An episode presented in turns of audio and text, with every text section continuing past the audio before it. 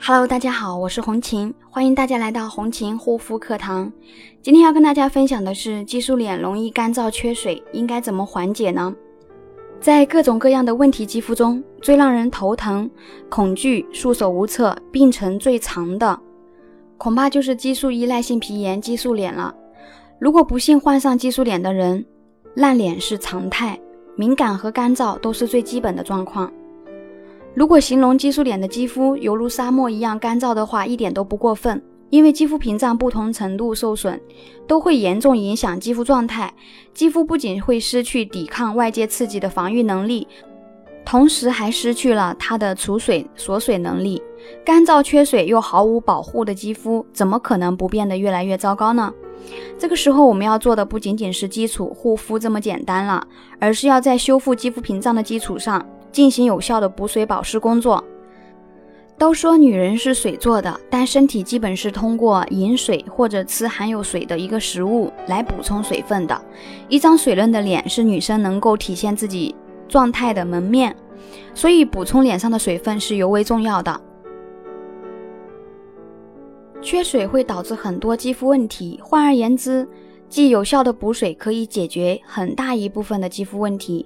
为什么我一直强调“有效的”这三个字呢？由于肌肤屏障受损，肌肤锁水能力不足已成定局，所以单纯的补水是毫无作用的，必须要有方法、有技巧，才不至于白费功夫。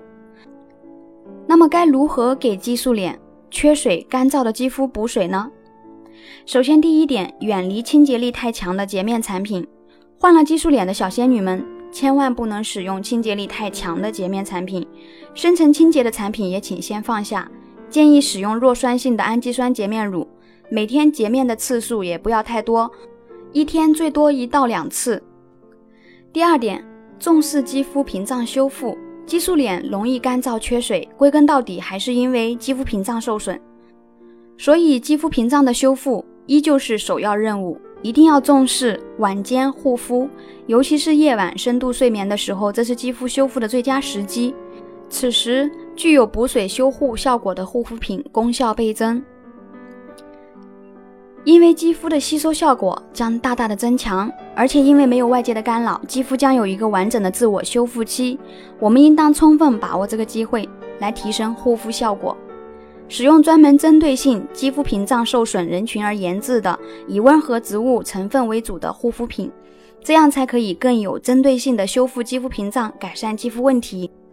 第三点，多通过食补内调来为身体补水。外在补水需要重视，内在通过饮水补充食物来为身体补充水分也是很重要的。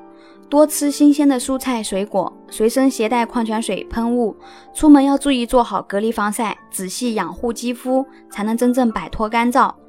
另外呢，通过口服的方式来为身体补充胶原蛋白，也是美容养颜、延缓衰老。帮助肌肤屏障加速修复的好方法。